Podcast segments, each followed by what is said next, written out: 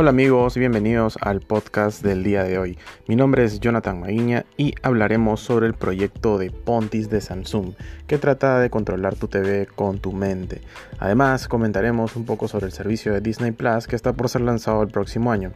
Finalmente hablaremos sobre la tecnología IA que viene dando mucho que hablar en los últimos tiempos sobre los robots que recrean a los humanos. Esto en un formato muy real.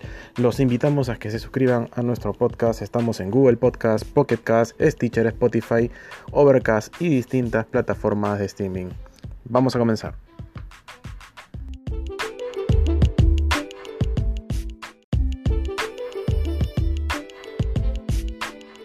Hola, comenzaremos hablando del proyecto Pontis de Samsung, un proyecto en colaboración con una empresa suiza con las siglas de PFL, la cual tiene como objetivo el control nuestro de la TV mediante el uso de las ondas neuronales, ¿no? Para ello, dentro de esta conferencia de Samsung que hace poco acaba de pasar, nos revelaría que esto no necesitaría de ningún tipo de control o mando en específico, ¿no? Según uno de los especialistas científicos de esta empresa suiza, Ricardo Chavarriaga, nos comenta textualmente lo siguiente, ¿no? Estamos haciendo tecnología que es más compleja, que es más inteligente, pero no debemos olvidar que esta tecnología está siendo hecha para interactuar con humanos. Y es correcto, en realidad. Eh, lo que se requiere es que eh, poder eh, recoger esta información que nosotros eh, emitimos con las ondas de nuestro cerebro y estas puedan ser traducidas hacia lo que queremos utilizar en la televisión. En este caso podemos cambiar de canal, podemos subir el volumen, podemos inclusive eh, seleccionar alguna app que, que, deseamos, que sea Netflix o la aplicación de YouTube, entre, entre otras opciones, ¿no? sin mover ninguna parte de nuestro cuerpo. ¿no? Ahora, en estas condiciones actuales, en estas pruebas que se vienen realizando, eh, se vienen eh, conectando todo, todo tipo de sensores. En este caso son 64 sensores que se conectan al sujeto y que eh, el sujeto esté mirando directamente un dispositivo de rastreo, ¿no? Que va mirando hacia dónde va mirando hacia la izquierda o hacia la derecha, dependiendo hacia dónde apunte. Ojo que también este dispositivo que se viene desarrollando lee o leería las ondas neuronales, ¿no? Por lo tanto, eh, es un software que tiene bastantes, bastantes beneficios para las personas que tienen problemas para moverse o algún problema físico, ¿no? Y ayudaría bastante en este tema. ¿no?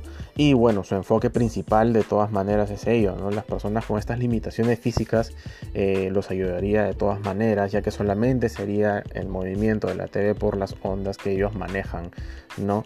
Eh, bueno, luego de esto eh, también cabe recalcar que no, no hay ningún tipo de daño colateral o algún daño secundario que vaya a ocasionar el uso de este dispositivo, ojo. ¿No? ya que el objetivo principal es que estas personas que tienen problemas eh, físicos puedan utilizarlos sin que les dañe nada aparte de ello. ¿no?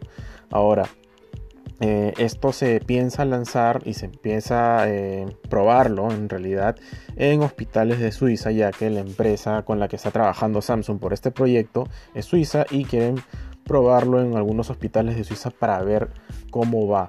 Además de ello, también en el 2019 van a lanzar un segundo prototipo eh, junto con la nueva conferencia que va a lanzar Samsung para desarrolladores.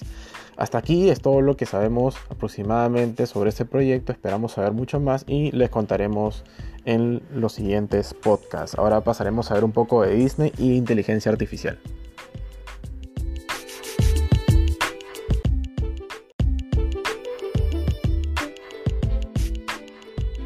Sí, ahora con respecto a Disney, el nuevo servicio que en un inicio pensaba llamarse como Disney Play, pero ahora ha pasado a ya llamarse como Disney Plus, es claro que va a tener un enfoque que es sobre todos los productos de Disney y alguna de sus series que ya ha confirmado tendrá algunas series como Marvel tipo online que va a ser más enfocado en el tema de Loki, el nuevo personaje de Marvel. Eh, además de ello, ya han confirmado eh, la fecha de lanzamiento. Inclusive eh, se habla mucho de que ya tiene bastantes precios bajos, ¿no? Además de ello pueden entrar a una web que es disneyplus.com que nos permite suscribirnos a un tipo boletín de noticias donde nos irán informando de todo esto, ¿no? Ahora, con respecto al CEO de Disney, Bob Iger, nos confirmó más o menos entre en unos eventos de Estados Unidos que esto es, este lanzamiento de este nuevo servicio de streaming será para el 2019. ¿no? Se ha hablado bastante el tema del precio, como volvemos a repetir, ya que Netflix aproximadamente, que es su principal competidor en este caso, maneja un rango entre los 8 y 14 dólares, por lo que Disney Plus debería ser un poco más bajo, ¿no? Eh, para que haya una mayor competencia. ¿No? Se espera que, bueno, Disney sabemos que ha comprado varias marcas, entre ellas como Pixar, Malver, Star Wars y National Geographic, ¿no? Eh, además de ello, eh, este CEO, el CEO, perdón, el CEO de Iger nos ha comentado que también tendremos a esta película basada en Star Wars, la Rock One, la cual participa uno de los actores de Diego Luna y lo que le comentábamos hace un momento sobre esta nueva serie de Marvel, ¿no? Eh, asimismo, eh, nos, eh, comenta el CEO por las redes que han adquirido la nueva compra de el 21 de Century Fox, que engloba un montón de películas, una cantidad de series, entre ellas están Avatar, Titanic, La Era de Hielo, Río, Alien, El planeta de los simios, entre otras también. Como verán, Disney tiene un amplio catálogo, no, no solamente a nivel de películas, sino en series, series conocidas como Los Simpson, Padre de Familia, Futurama, entre otras. Así que eh, tenemos que ver, eh, bueno, aparte de ello, de hecho que va a haber una fuerte competencia, ¿no? Y por la parte de los usuarios de Netflix, eh, cómo, van a ser afectados en ellos, ya que de todas maneras el contenido que ya sea de, Disney ya no va a estar en la plataforma de Netflix, ¿no? Y es algo que el CEO ha venido hablando de ello, ¿no? A pesar de esto, este, de hecho que va a haber una consecuencia, va a tener una mayor migración de usuarios hacia Disney Plus, pero no necesariamente tanto hacia Netflix. Entonces, este, esperamos que también ya este servicio también de la página esté traducida en español, ya que actualmente solamente está en inglés. Bueno, ya finalizando un poco el tema de Disney, eh, esperemos que nos den buenos aportes y ya esperemos ver algo más en el 2019, ¿no? Ya que ya en su gran mayoría las páginas, perdón, las películas de Star Wars o las películas conocidas que hemos visto en Netflix se han ido migrando. Ahora hablaremos un poco de lo que es IA y la tecnología china. Gracias.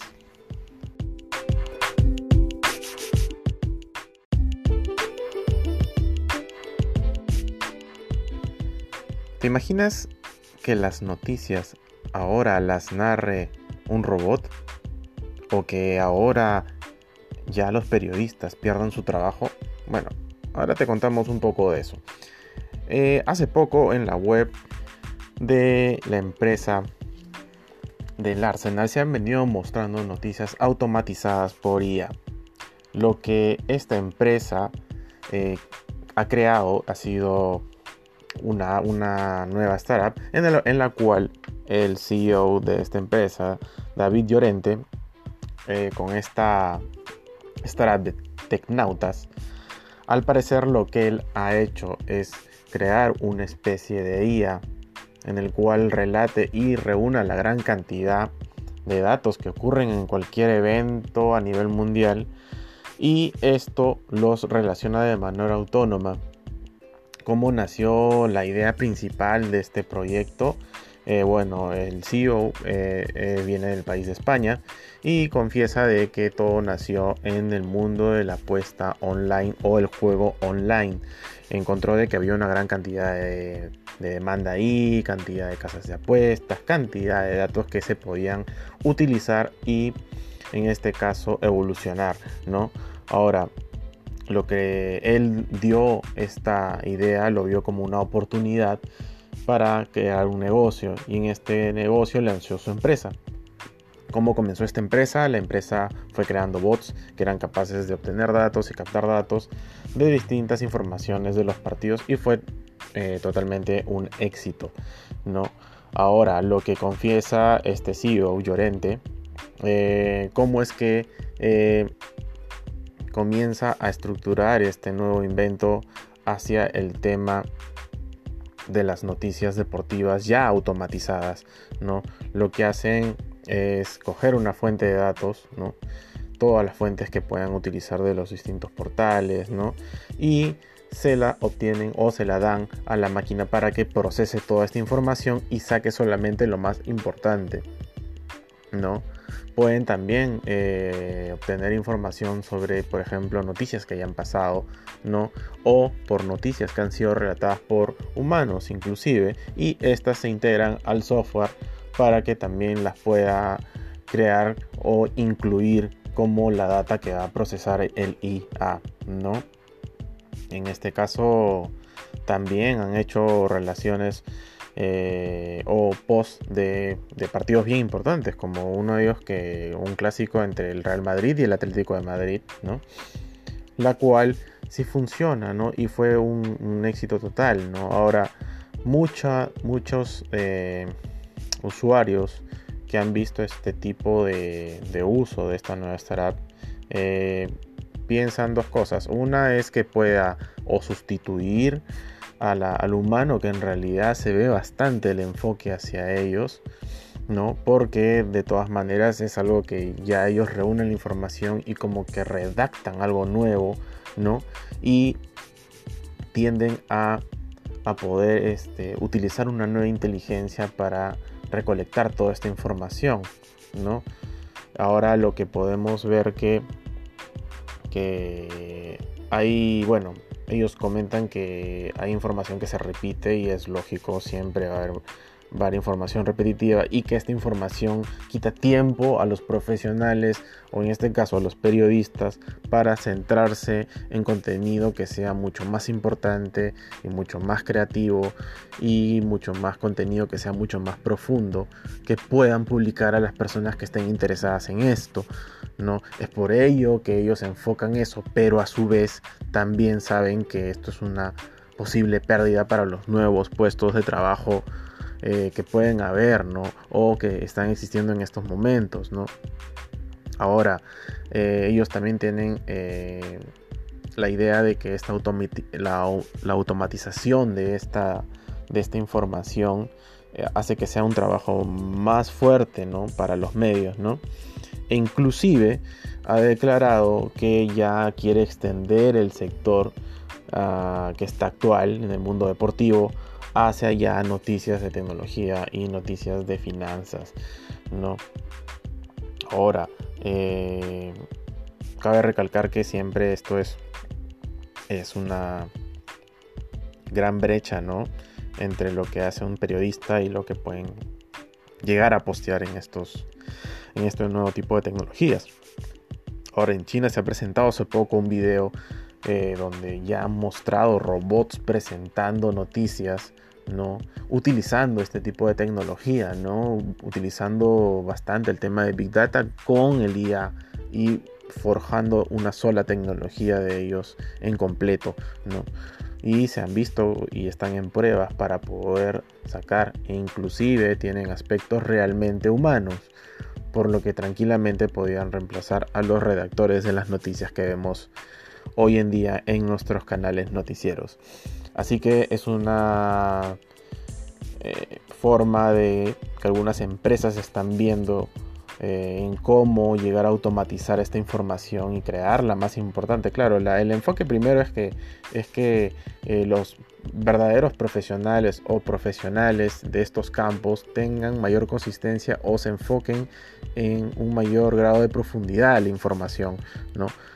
Pero también está el riesgo de que ellos pierdan su trabajo, ya que también esta máquina procesa esta información, la compara con información antigua y la compara con información real también de propios periodistas que han venido insertando esta información y crea nuevos contenidos. Entonces, he ahí el riesgo de este tipo de empresas que generan estos tipos de startups, ¿no? Y resulta de verdad que en algunos casos puede dar mucho miedo para algunas personas, ¿no? Bueno amigos, esto ha sido todo por hoy. Espero que les haya gustado este podcast. No se olviden de suscribirse a nuestros podcasts. Ya estamos en Google Podcast, en Pocket Cast, en Stitcher, en Spotify, en Overcast y en distintas plataformas de streaming. Hasta aquí ha sido todo por hoy. Mi nombre es Jonathan Maguiña y hasta luego.